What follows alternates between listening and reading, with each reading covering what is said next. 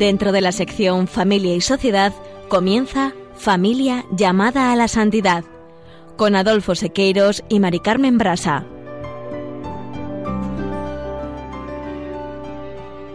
Muy buenas tardes, queridos oyentes de Radio María y Familia Radio María. Bienvenidos al programa Familia llamada a la Santidad. Muy buenas tardes, queridos oyentes. Con alegría compartimos esta tarde un nuevo programa con todos ustedes. Comenzamos el programa de hoy con un fragmento del mensaje del Papa Francisco en la convocatoria del año especial dedicado a la familia y cuyo lema es el amor familiar, vocación y camino de santidad. En este mensaje, Francisco indica que frente a las dificultades que se presentan en el matrimonio y la familia, la Iglesia reafirma a los esposos cristianos el valor del matrimonio como un proyecto de Dios. Y sobre ello nos hemos planteado pues unas preguntas. ¿Qué es el amor esponsal? Pero antes de analizar la belleza del amor esponsal, vamos a describir las dimensiones de atracción entre un hombre y una mujer. Y para ilustrar esta vocación, seguiremos la proyección de la película La vida es bella dirigida por Roberto Benini. De la película, en el programa de hoy, nos fijaremos en la primera etapa, el encuentro o fase de enamoramiento. En la sección Esposos en Cristo utilizaremos como referencia el libro de Juan de Dios Larruy Granados, Esposos y Santos, y Caminos de Santidad Conyugal. En esta sección, Juana Julio Seque se ocuparán del matrimonio Raisa Jacques Maritain, que constituyen un ejemplo de fidelidad incansable en la búsqueda de la verdad y fecundidad espiritual.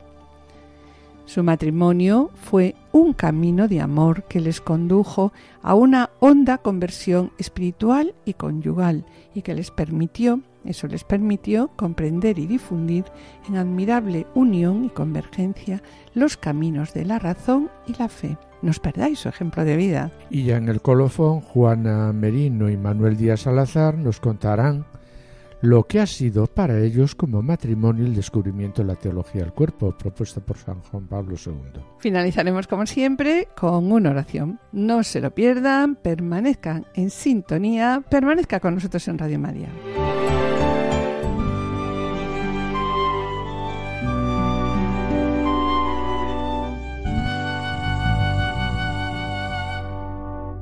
En el programa de hoy recordamos que el Papa Francisco como les dijimos al comienzo en el sumario, ha convocado el pasado 19 de marzo el año especial dedicado a la familia, coincidiendo con el quinto aniversario de la publicación de la exhortación apostólica Moris Letitia y el tercero de la Gaudete te Sultate y cuyo lema, como les hemos dicho antes, el amor familiar, vocación y camino de santidad. Y así iniciamos el programa de hoy pues con las palabras con las que comienza la exhortación Amoris Leticia. La alegría del amor que se vive en las familias, nos dice, es también el júbilo de la Iglesia. Y a pesar de las numerosas señales de crisis del matrimonio, el deseo de familia permanece vivo, permanece vivo especialmente entre los jóvenes y esto motiva a la Iglesia. Recordando que ya en, la, en Evangelium Gaudium se advertía que la familia atraviesa una crisis cultural profunda, como todas las comunidades y vínculos sociales. Pues sí, en el caso de la familia, Adolfo, la fragilidad de los vínculos se vuelve especialmente grave, porque la familia, nos dice aquí el documento, se trata de la célula básica de la sociedad el lugar donde se aprende a convivir en la diferencia, a pertenecer a otros y también donde, un lugar muy importante, ¿no? Donde los padres transmiten la fe a sus hijos y como consecuencia de la fragilidad de estos vínculos, el matrimonio tiende a ser visto como una mera forma de gratificación afectiva que puede constituirse de cualquier manera y modificarse de acuerdo con la sensibilidad de cada uno. Sí, y sobre esto también Adolfo continúa diciendo el Evangelium Gaudium, que es cierto que en algunos lugares se produjo una desertificación espiritual fruto del proyecto de sociedades que se quieren construir sin Dios o que destruyen sus raíces. Y sobre esta desertificación espiritual eh, recuerdo las palabras esperanzadoras de Juan Pablo II, cuando dice, en su viaje a Egipto, dice, hemos venido a Egipto siguiendo el itinerario por el que Dios guió a su pueblo. Y aquí nos habla de un itinerario y dice, este itinerario nos muestra que Dios no deja de dirigirse al hombre. ¿Para qué? Para comunicarle la vida en abundancia. Nos pone este itinerario donde en presencia de Dios. Invita también aquí al hombre a dirigirse a Dios, a dejarse envolver por su amor y a realizar las aspiraciones a la felicidad que lleva en sí. Y continúa diciendo Juan Pablo II, si acogemos en espíritu las tablas de los diez mandamientos, viviremos plenamente de la ley que Dios ha puesto en nuestro corazón. Me gustaría recordar de nuevo las palabras de Francisco en las que ratifica que frente a las dificultades que se presentan en el matrimonio y la familia, la Iglesia reafirma a los esposos cristianos el valor del matrimonio como proyecto de Dios. Y sobre ello nos hemos planteado unas preguntas. Pues sí, Adolfo, recuerdas en el programa anterior que comenzamos con el plan de Dios, ¿no? Sobre el designio de Dios sobre el matrimonio y la familia, nos habíamos planteado la pregunta de cuál es el designio, cuál es el plan de Dios sobre el matrimonio y la familia. Y en el programa de hoy, pues nos hemos planteado una nueva pregunta. ¿Qué es el amor esponsal? El amor esponsal es la libre entrega a otra persona para formar con ella una auténtica comunión de personas. Amor esponsal, ¿qué es? Pues es entregar la propia vida, ¿A quién? A la otra persona, porque yo soy dueño de mi vida y en mi libertad decido esa entrega y por tanto esa entrega para siempre la hago por ese motivo, ¿no? Porque yo soy libre. De ahí que este documento nos recuerda que realizar esta entrega de modo humano exige una madurez de la libertad que permite al hombre no solo dar cosas, sino algo tremendamente difícil, ¿verdad? Darse, darse a sí mismo en totalidad. En totalidad. Y llegado a este punto, Mari Carmen, debemos de preguntarnos ¿qué es el amor? Pues sí, ya lo hemos comentado también esto en el programa anterior, ¿no? Se habla de amor a la patria, amor por la profesión o al trabajo, amor entre amigos, entre padres e hijos, entre hermanos y familiares.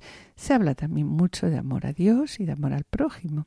Pero sin embargo, y así nos lo explica Benedicto XVI, en toda esta multiplicidad de significados destaca por excelencia el amor entre el hombre y la mujer, y en el cual intervienen inseparablemente el cuerpo y el alma, y en el que se le abre al ser humano una promesa de felicidad en comparación de la cual palidecen a primera vista todos los demás tipos de amores. Pero claro, en estos momentos, ¿no? existe una ruptura, ¿no? Entre, que lo hemos comentado también en otros momentos, entre sexualidad y matrimonio, ruptura. Entre sexualidad y procreación y la, la desvinculación de la sexualidad del amor.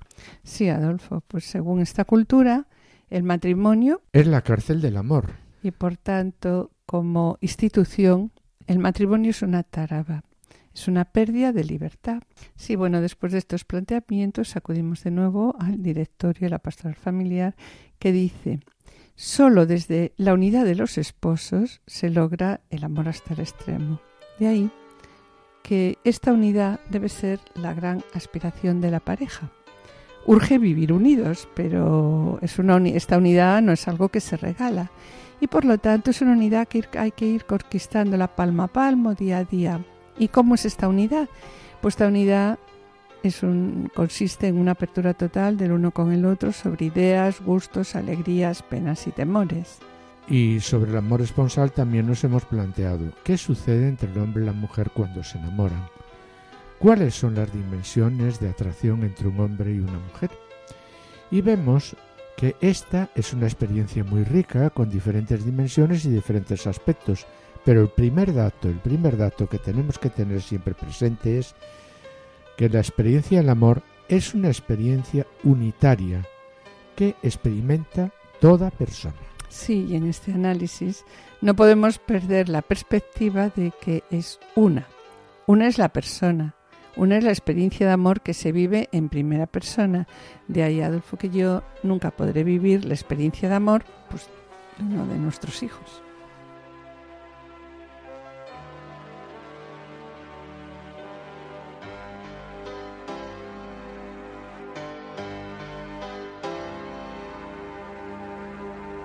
Más verdad que el horizonte, traza líneas sobre el mar, más hermoso que los sueños que se hacen realidad, más inmenso que los cielos, más profundo que un volcán, tan sencillo y tan claro, tan noble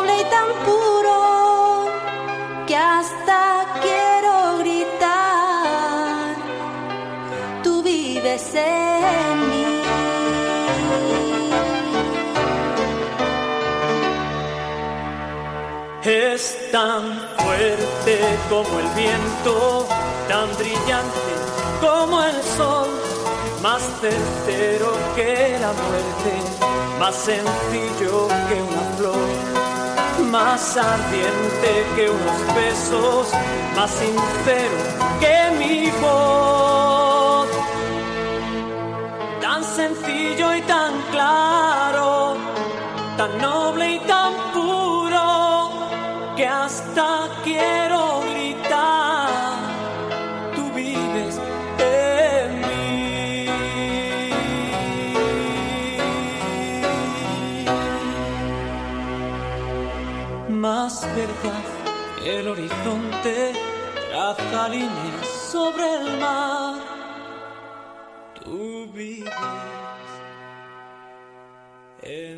Y después de esta preciosa canción sobre la experiencia del amor compuesto por Nico Montero, nos preguntamos, ¿no? ¿Qué sucede cuando nos acercamos a la experiencia del amor? Pues que descubrimos tantas cosas. Es una experiencia tan rica, tan cargada de sentido y con tantos aspectos diferentes, pues que la verdad, Adolfo, no es fácil describirla. No, no. Y bueno, pues en este punto entonces nosotros hoy vamos a dar las claves de las diferentes dimensiones del amor conyugal, puesto que indica, como decíamos antes, que, que tal amor, que como tal amor abarca el cuerpo de la persona y el mismo cuerpo se hace también partícipe del amor espiritual. De manera que el hombre está llamado al amor en la totalidad unificada de lo que es el mismo. Y sobre las dimensiones del amor conyugal me gustaría destacar que el dato más evidente del amor entre un hombre y una mujer es la mutua atracción que se experimenta en diferentes dimensiones, que son pues, la dimensión corporal, la dimensión afectivo-psicológica, la dimensión personal y por último la dimensión religiosa. Bueno, Adolfo, y sobre lo que estás comentando, comenzaremos entonces con la primera dimensión de Claro, atracción entre un hombre y una mujer. Como tú decías, la dimensión corporal sexual. En esta dimensión corporal sexual, esta dimensión, ¿no? Es diferente en el hombre y la mujer, y cada uno lo va a vivir de manera diferente. La primera reacción que se da aquí es la excitación o el flechazo ante el cuerpo de la otra persona del sexo opuesto, motivada por unos valores sexuales del otro. El hombre se dirige al cuerpo de la mujer y la mujer se dirige al cuerpo del hombre buscando una complementariedad. Y quiero destacar que aquí termina la fenomenología del amor para muchos autores, pero para estas personas el amor es químico y produce una excitación. Y esto es ni más ni menos para esas personas la experiencia del amor. El amor excitación, pero claro, no es solamente eso. El amor es mucho más porque es una unidad y yo no vivo estas dimensiones de manera separada. Sí, Adolfo, y para estos mismos autores, ¿qué sucede? Pues si no hay atracción, ya una especie de atracción sexual, si ya no existe lo que vulgarmente se denomina química, ¿no? Pues ya no le quiero, se gastó mi amor. ¿Y qué pasa? Me pregunto, ¿no? Si mi cuerpo cambia, si pierdo el atractivo o si me encuentro enferma. Porque realmente a medida que uno va aumentando años, el cuerpo necesariamente va cambiando. ¿Qué es lo que sucede? Pues a veces sucede eso, ¿no? Que el amor se gastó, que ya no existe química. El enamoramiento, para algunos, también es una enfermedad, con síntomas graves, con un pronóstico positivo. ¿Cómo se denomina este síndrome, Adolfo? Estado de idiotez transitoria. Sí, ahí te- Este estado se inicia, como decíamos hace un momento, ¿no? En parte, con unos primeros síntomas. Trastorno de atención. Es decir, tener bloqueada la cabeza, no ser capaces de pensar en otra cosa. Solo pensamos en, lo que nos está sucediendo, en que nos estamos enamorando y solo pensamos en esa persona todo el día.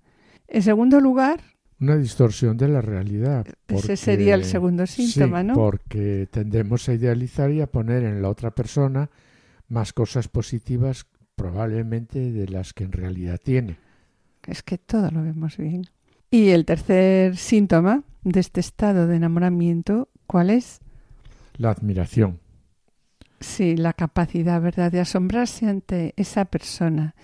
Eh, la capacidad de asomarse ante otra persona, ¿no? que merece la pena y que nos abre pues a un panorama nuevo. Pasamos a descubrir ahí unos valores que llaman poderosamente la atención y que pueden residir en la coherencia de vida de esa persona. Entonces, la admiración, eh, el llegar a la admiración ya es muy importante, ¿no? Porque, ¿qué nos indica, Adolfo, cuando llegamos pues, a la admiración? De que esta enfermedad pues tiene buen pronóstico y, y bueno, abre una puerta pues al, ver al, al, amor verdadero. Al amor verdadero, exacto. Cuando pasamos a la admiración. Sí, sí, y es importantísimo estar enamorado. Sin embargo, el hecho de enamorarse no significa que se ha alcanzado el amor verdadero del todo. Nos está abriendo paso una puerta y sobre el amor verdadero hablaremos en el próximo programa. Sí.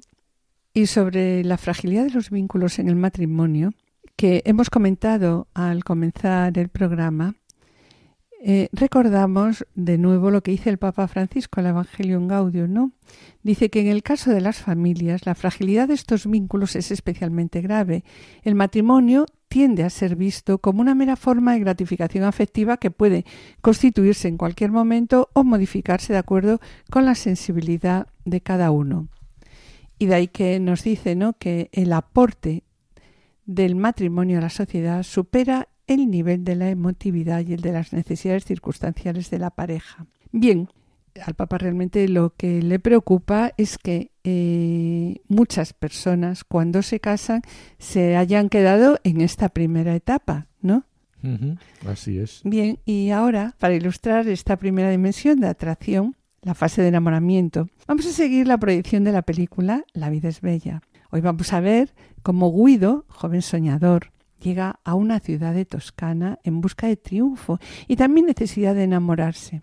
La ciudad está llena de incidentes que encajan muy bien con su espíritu extrovertido, vitalista, generoso y, y como si fuera un cuento de hadas, Guido conoce a Dora, a la que llama su princesa, se enamora de ella. Vamos a ver aquí cómo la película nos transporta desde el momento del flechazo allá el inicio de la etapa de, de casados.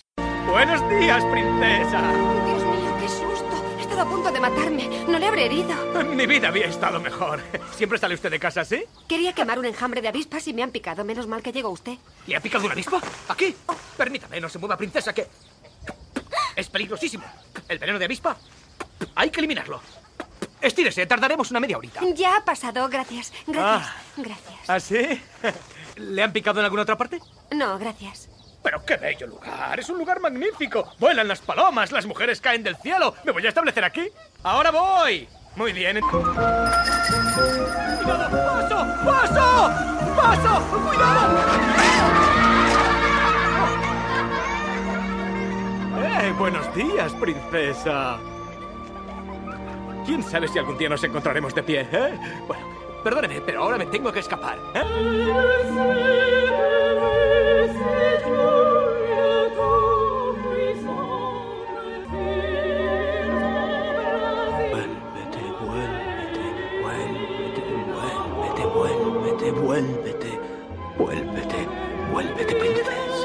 Bebé, ve tú a buscar el coche, por favor. Si está a dos pasos, mujer, al doblar la esquina. Bueno, de acuerdo, espérame aquí.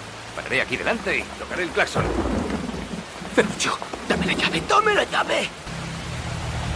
Podrías haber venido a buscarme con el paraguas. Eres un mal educado. Mira cómo me he puesto en un segundo. ¿Todavía no has comprendido que para hacerme feliz hace falta muy poco? Un buen helado de chocolate. Quizá dos. Buenos días, princesa. Pero es increíble. Dame una explicación. No, Tú tienes que darme una explicación. Perdona, ¿eh? Me acerco hasta un granero y me caes entre los brazos del cielo. Caigo de la bicicleta y me encuentro entre tus brazos. Hago una inspección en la escuela y te vuelvo a encontrar de nuevo delante de mí.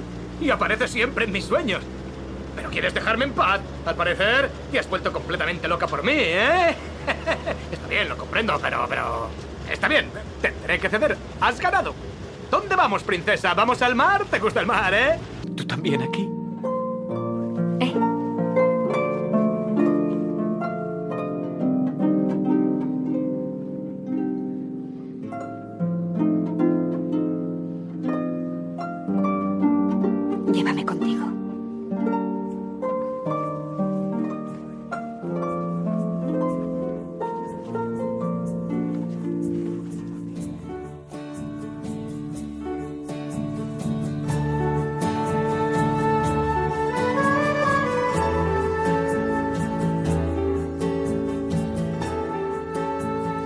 Queridos oyentes y familia de Radio María, estamos en el programa Familia llamada a la Santidad, dirigido por Adolfo Sequeiros y quien les habla, Mari Carmen Brasa.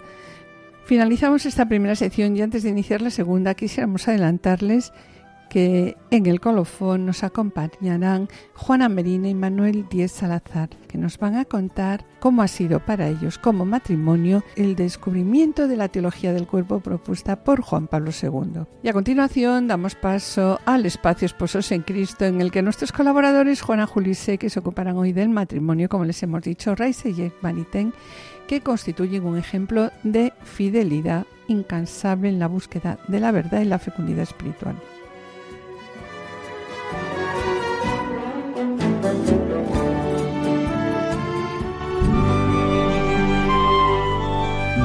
Esposos en Cristo.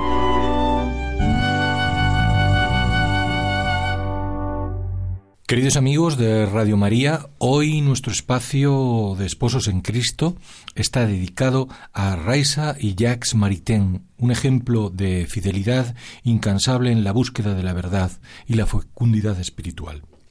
Su matrimonio fue un camino de amor que les condujo a una honda conversión espiritual y conyugal en la que destaca su dedicación radical e intensa para comprender y difundir en admirable convergencia los caminos de la razón y de la fe. Acerquémonos, pues, a la vida de estos esposos. Raisa y Jack procedían de unas circunstancias vitales completamente dispares. Ella había nacido en Rusia, en 1882, en el seno de una familia judía muy religiosa. Su padre, que tenía el oficio de sastre, valoraba profundamente la cultura y pronto comprendió que el ambiente de Rusia no era el más adecuado para la formación de las mujeres, y más si eran judías. Principalmente por ello, cuando Raisa tenía diez años y su hermana Vera algunos menos, la familia decidió emigrar a París.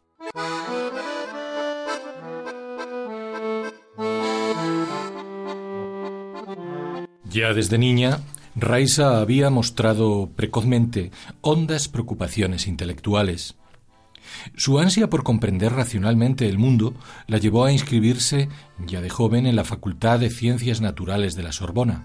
Se produce allí el encuentro con el joven Jacques Maritain, un año mayor que ella. Jacques procedía de una familia protestante de nivel socioeconómico acomodado. Se había licenciado en filosofía y también realizaba estudios científicos. Asimismo, sus inquietudes le llevaban al compromiso político con ideales próximos al socialismo. El encuentro de estas dos personalidades que deseaban descubrir el mundo en toda su profundidad y verdad supuso para ambos una auténtica conmoción.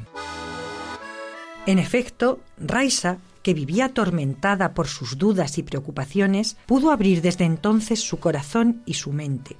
En sus propias palabras afirma, por primera vez me encontré con alguien que de golpe me infundía una confianza absoluta, alguien que lo sabía yo entonces jamás me habría desilusionado. Otro alguien, dice refiriéndose a Dios, había preestablecido una suprema armonía entre nosotros, a pesar de tan grandes diferencias de temperamento y origen. Cierto, A partir del descubrimiento maravilloso que les supuso ese encuentro, ambos inician una etapa de acercamiento a la filosofía, al arte, la literatura. Todo les lleva a buscar fundamentos morales e intelectuales sólidos para su vida. Así, y aunque no tenían aún veinte años, ya trataban de encontrar con todas sus fuerzas el sentido de la palabra verdad.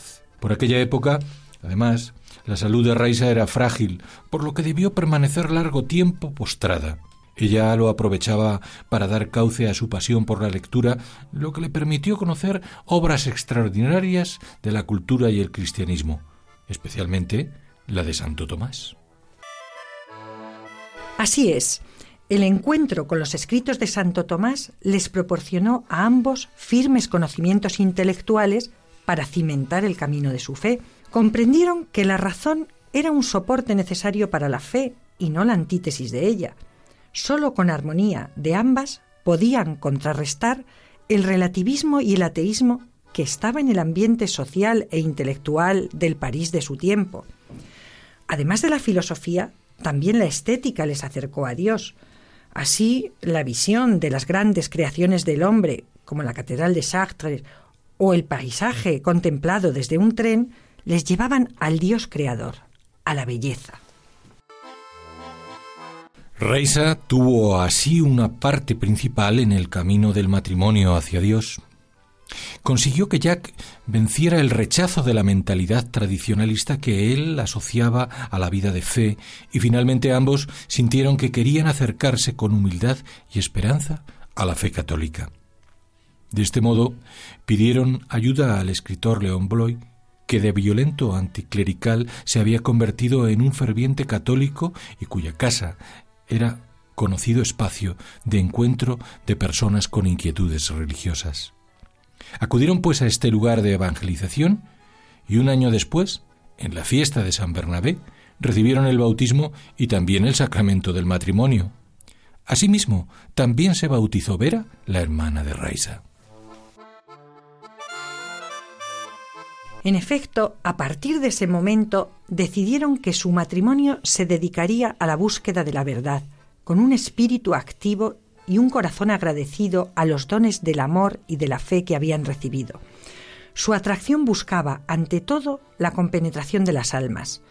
Por ello vivieron la máxima que tanto difundieron después en sus escritos, distinguir para unir, es decir, buscar la unidad profunda del amor basada en la sabiduría y el respeto por las diferencias. Un amigo y biógrafo de ambos, Van der Meer, nos describe ese sentido ejemplar de su vida matrimonial. A menudo, nos cuenta, Reisa y Jacques no tienen muchas palabras para hablar de esa armoniosa riqueza vital vivida en el sacramento del matrimonio. En sus libros apenas aluden a ello, pero yo puedo testimoniar que Raisa nunca ha estado ausente del trabajo intelectual de su marido y que Jacques siempre ha estado en la vida espiritual de Raisa. En la oración, en el pensamiento, en el sufrimiento y en el amor de estos dos seres existió siempre un extraordinario movimiento de ósmosis, aun cuando cada uno tuviera una personalidad bien distinta. Además, en ese camino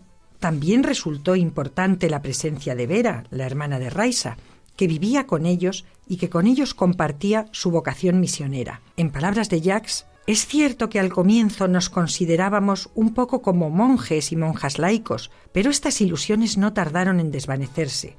Éramos laicos, comprometidos sin reservas en el estado de la vida laica, y cuantos más años pasaban, más nos sentíamos simplemente tales, laicos como el pueblo llano. Pero aquella pequeña Grey de tres pertenecía a Jesús. Esta vivencia radical de la fe llevó a los esposos en 1912, después de seis años de matrimonio, cuando él tenía 30 años y ella 29, a optar por el voto de castidad total.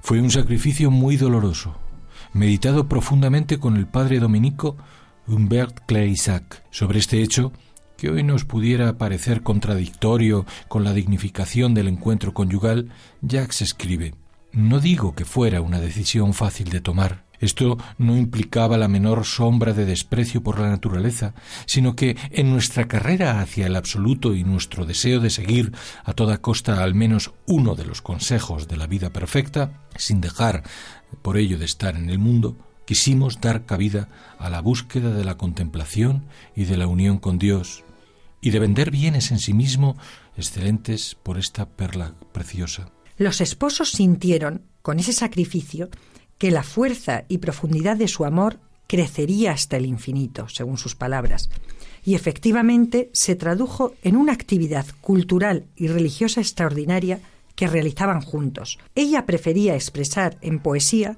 las mismas realidades que su esposo expresaba en razonamientos, y ambos se admiraban por ello. En su casa, famosos intelectuales reflexionaban y recibían el testimonio del mensaje evangélico. La formación cultural y el rigor intelectual estaban puestos al servicio de la obra de Dios, precisamente en ambientes en los que no era aceptado con facilidad. Como resultado de todo ello, ambos ofrecían un ejemplo modélico de donación mutua. Jacques lo expresa con estas bellísimas palabras. Cada uno puede convertirse en una especie de ángel custodio del otro, preparado y dispuesto, precisamente como debe ser un ángel custodio, perdonando mucho al otro. En otras palabras, cada uno puede realmente entonces dedicarse al bien y la salvación del otro. Raisa murió en 1960 y su esposo le sobrevivió 13 años.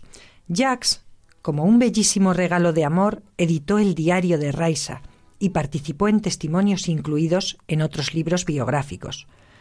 Quede finalmente como homenaje a ambos el relato de la escena en que Jacques describe la muerte de su esposa, conmovido ante la aceptación cristiana con que ella la afrontó y al mismo tiempo mostrando su propio y terrible dolor al observar los sufrimientos de Raisa.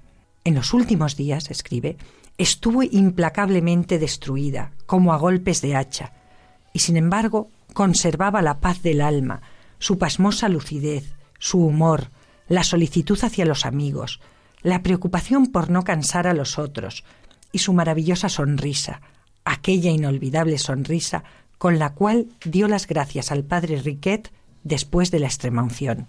Estas palabras que Jacques dedica a su mujer bien pueden servir de ejemplo y colofón a la ejemplar comunidad de vida y amor que ambos supieron construir en perfecta armonía, y también son palabras de Jacques, se entregaron a la vida contemplativa y a dar testimonio de ella en medio de la belleza, del peligro del mundo y del tormento incesante por su compasión de las almas. Que una vez más el ejemplo de un matrimonio construido sobre la roca que es Cristo nos ayude en la experiencia diaria de todos los matrimonios de hoy.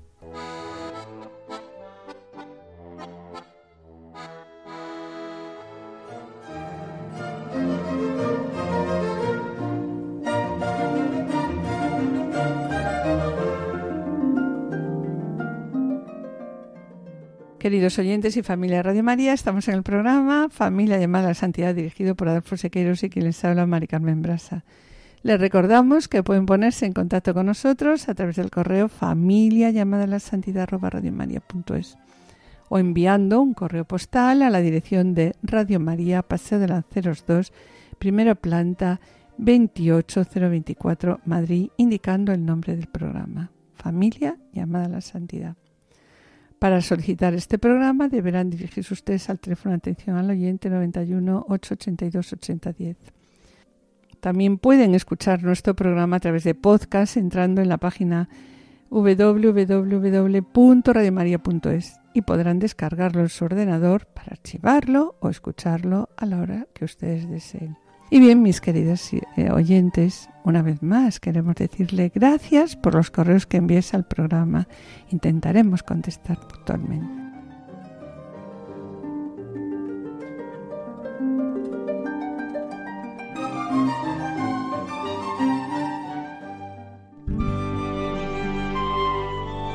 Colofón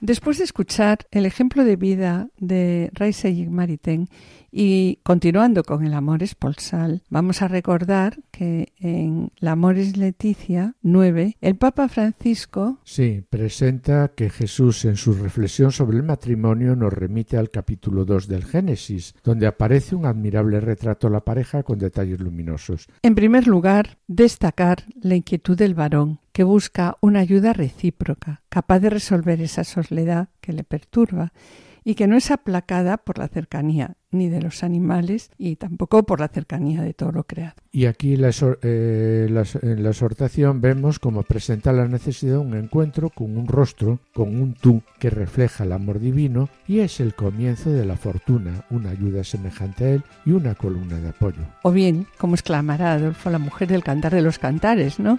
En una estupenda profesión de amor y de donación en la reciprocidad, cuando dice, mi amado es mío, y yo suya. Yo soy para mi amado y mi amado es para mí. Recordemos ahora estas preciosas palabras. Cuando el dulce me tiró y dejó herida en los brazos del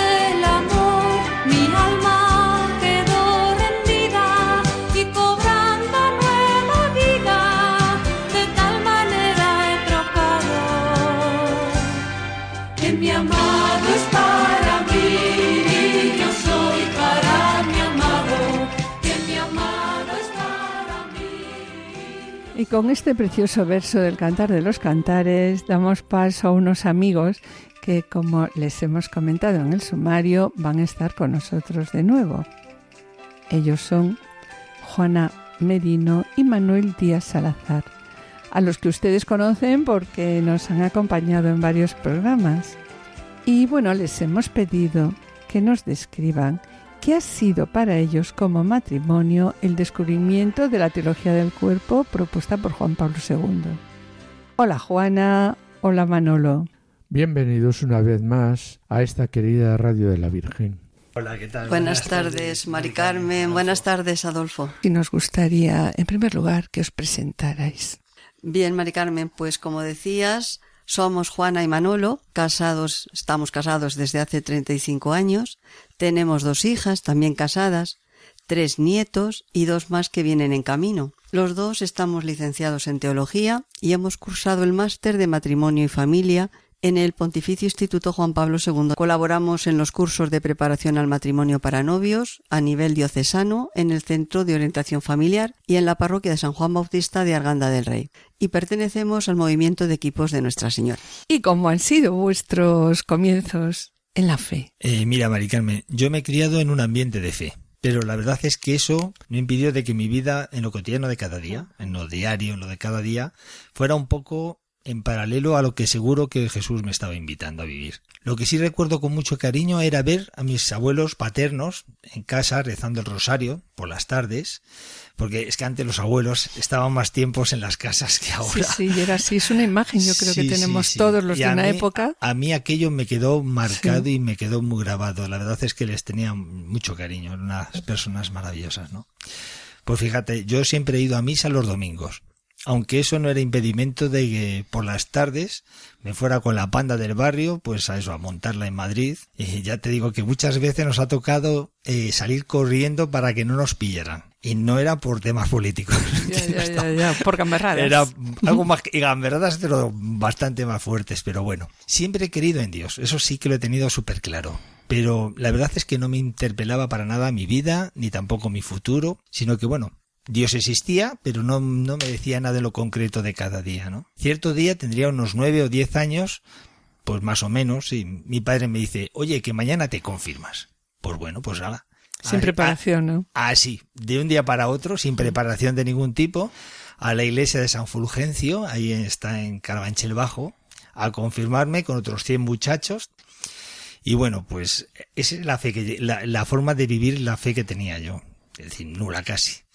La verdad que mi vida llevaba un derrotero bastante complejo. A, una- a nuestro grupo de amigos, a nuestra panda, sin eran muchachos que procedían de unas chabolas que se desmantelaron en el barrio y que se alojaron cerquita de nuestras casas y en esos momentos la verdad es que el grupo tomó un viaje muy muy peligroso, es decir, un, se tomó un viaje bastante complicado. Recuerdo una vez que después de una pelea que nos pegamos, pues eso como era antiguamente, con puñetazos, cintos, fue, fue una pelea campal, eh, aquello me empezó a incomodar, me empecé a sentir incómodo en el grupo, ¿no? Se lo comenté a un amigo, a un compañero también del mismo grupo, y le dije, chico, esto ya no me, no me, lo voy a dejar. Y me dice, oye, pues a mí me pasa lo mismo, yo lo voy a dejar. Y Pues digo, nos ¿qué vas a hacer? Dice, me voy con un primo que está en la Legión de María, ahí en la parroquia de los capuchinos en Usera. Y le dije, "Ch, me voy contigo. No sabía ni de qué era, ni de qué iba, ni nada, ¿no? Ahí se puede decir, en este grupo, que fue donde se inició mi itinerario de fe y mi relación con Jesús, con el Señor. En aquel entonces, fíjate, yo tenía unos 14 años, no te creas que tenía más. Quisiera hacer un inciso para comentar que muchas veces yo me he preguntado por qué a mí me vino esa reflexión y no le vino a A otros, otros. del grupo, Sí. que muchos de ellos habrán muerto seguro por, por historias, ¿no? Yo siempre he dicho que mi abuelo, que era un santo, que para mí era un santo, Rezaba. estaba pidiéndole al Señor mañana, tarde y noche para que me recuperase, ¿no? Que estaba pidiendo por mí, ¿no? Y que aquel reflejo de las plegarias que, que hacía mi abuelo, seguro que la recogió el Espíritu Santo que yo había recibido en plenitud en la confirmación, aunque nunca me hubiera dado cuenta hasta ese momento de eso. ¿eh?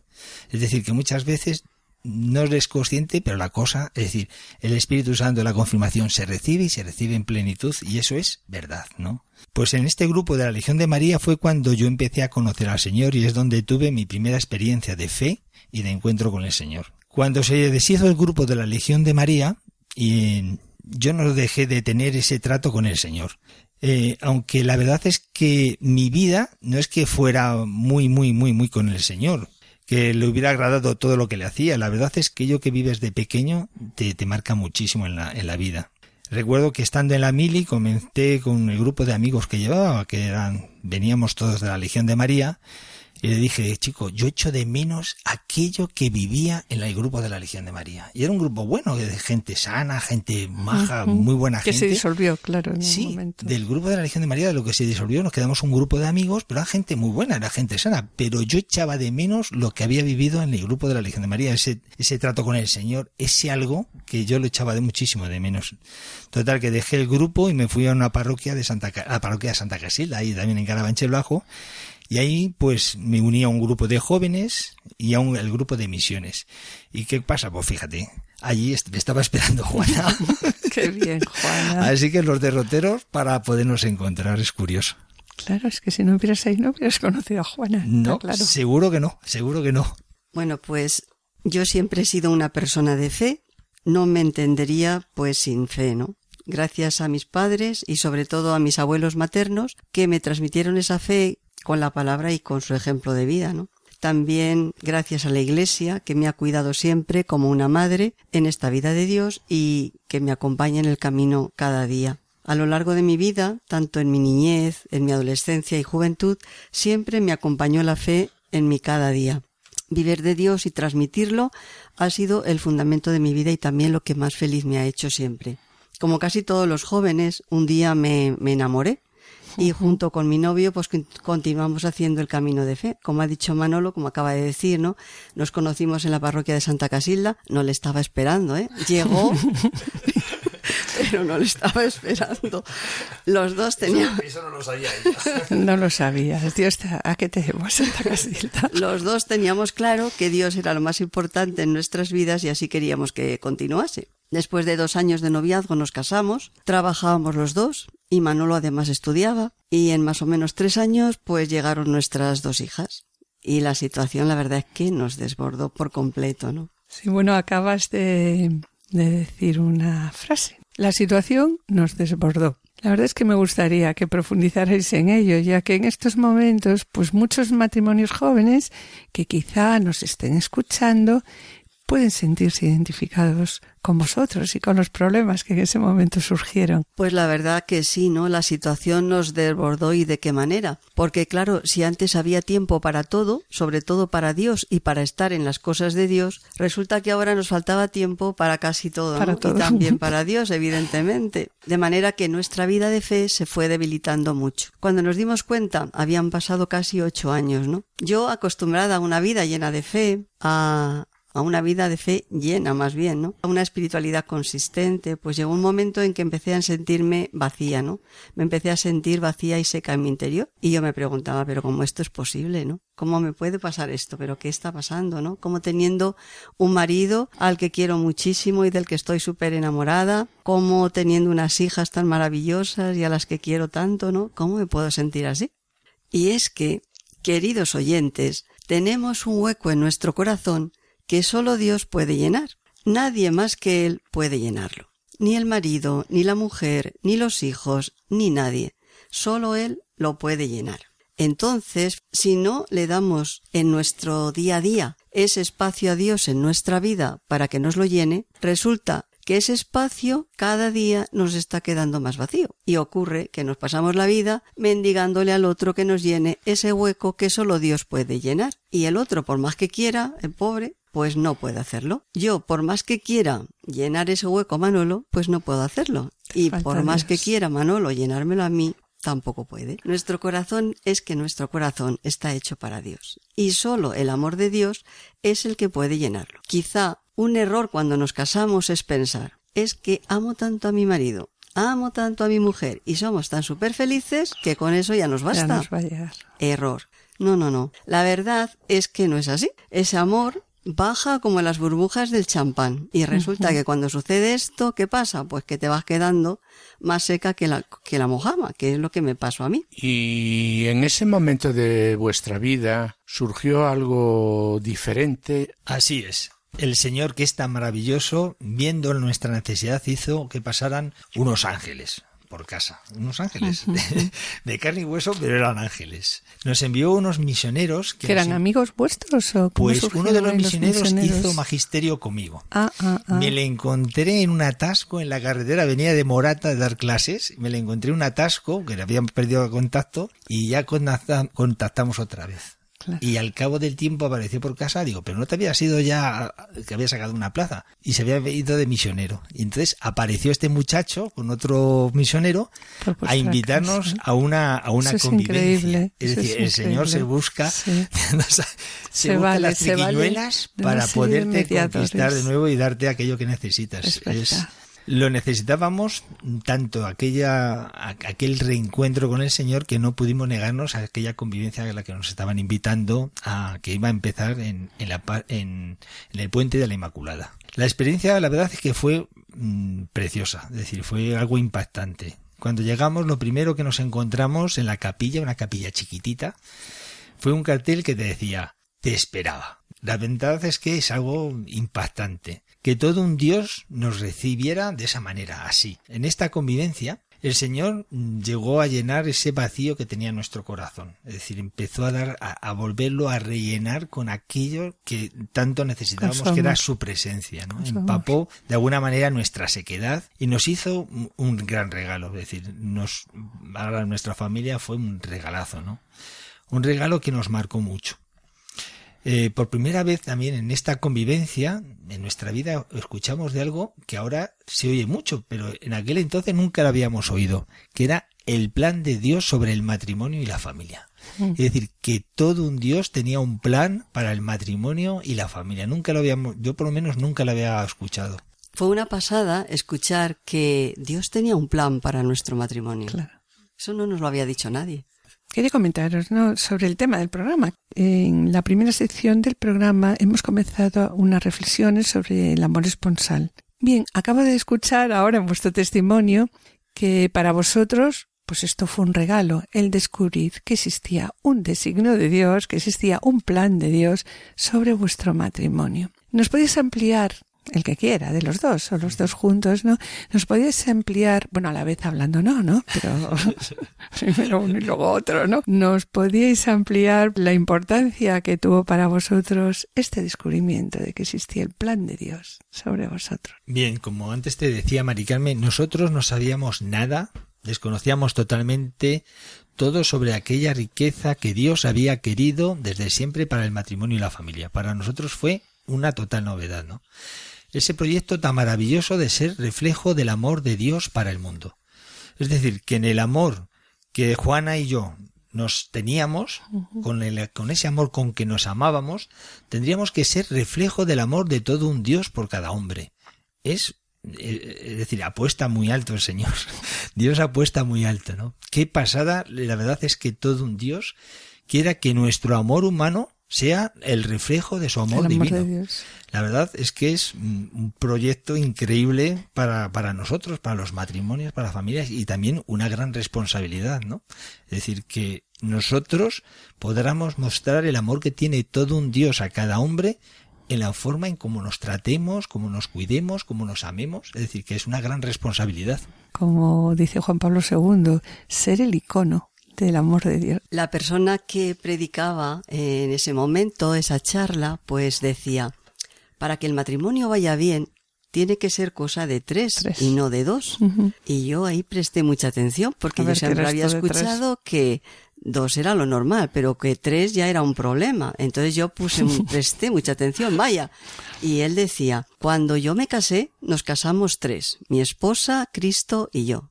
Y dije, claro, ahí está la clave. Así, así sí, ¿no? Y es que el matrimonio cristiano, continuaba diciendo, es un encuentro personal con todo un Dios que viene a la vida de los esposos y se compromete con ellos para hacer posible en ellos su amor nada más y nada menos que para hacer posible en ellos su amor y que este amor dure toda la vida, para cuando a los esposos les falte el vino y su amor haga mucha agua por los avatares de la vida. Que eso pasa. Claro, Cristo pues lo pueda ir transformando en amor de la mejor calidad y aún mejor que el del principio. Es lo que pasó en la boda de Caná. No es casualidad que el Evangelio nos presente una boda donde al principio había mucho vino y al final solo quedará agua. Y es que claro, al principio del matrimonio hay mucho vino hay mucho amor, ¿verdad? Y poco a poco, pues por los avatares de la vida, por el desgaste de, cada día, pues se nos va desgastando ese amor y nos va quedando el agua, nos va quedando el desamor.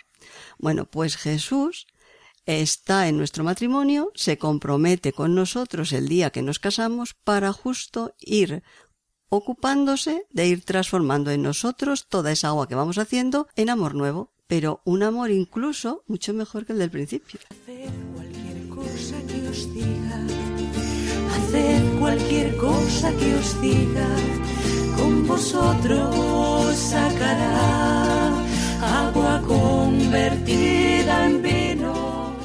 El tiempo se nos acaba. Agradecemos sinceramente a Juana Merino y Manuel Díaz Salazar que hayan compartido con nosotros su testimonio de vida. Y si os parece, como no hemos terminado, ¿no? Pues desearíamos que nos acompañaseis en el próximo programa en el que seguiremos hablando de las diferentes dimensiones del amor conyugal y vosotros nos daréis también vuestra experiencia como matrimonio de lo que ha supuesto el conocimiento de la teología del cuerpo de Juan Pablo II.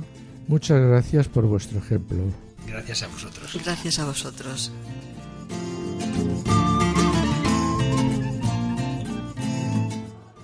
Nosotros hoy vamos a finalizar el programa del día orando.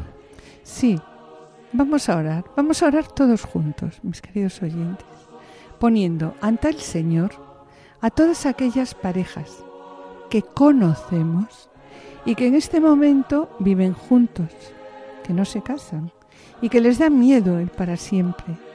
Le pedimos al Señor para que experimenten la fuerza, la gracia y sean capaces de comprometerse y amarse para siempre.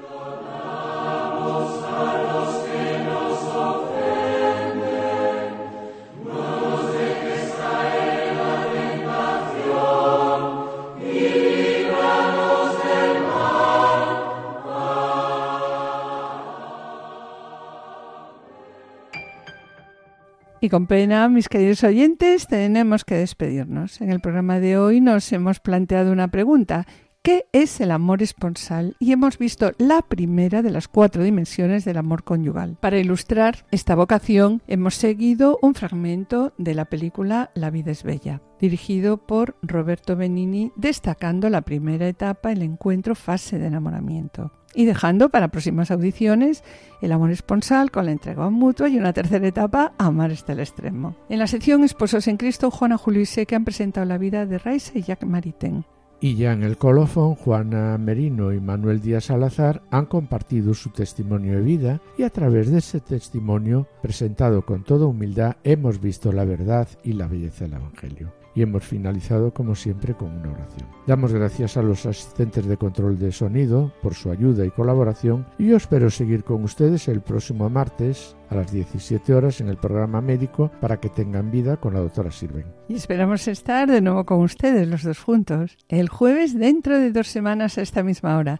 Muchas gracias por su atención y hasta la próxima audición y que el Señor les bendiga. A continuación, damos paso al programa Voluntarios con Lorena del Rey y David Martínez. No se lo pierdan, permanezcan a la escucha, permanezcan con nosotros en Radio María. Han escuchado Familia llamada a la santidad con Adolfo Sequeiros y Mari Carmen Brasa.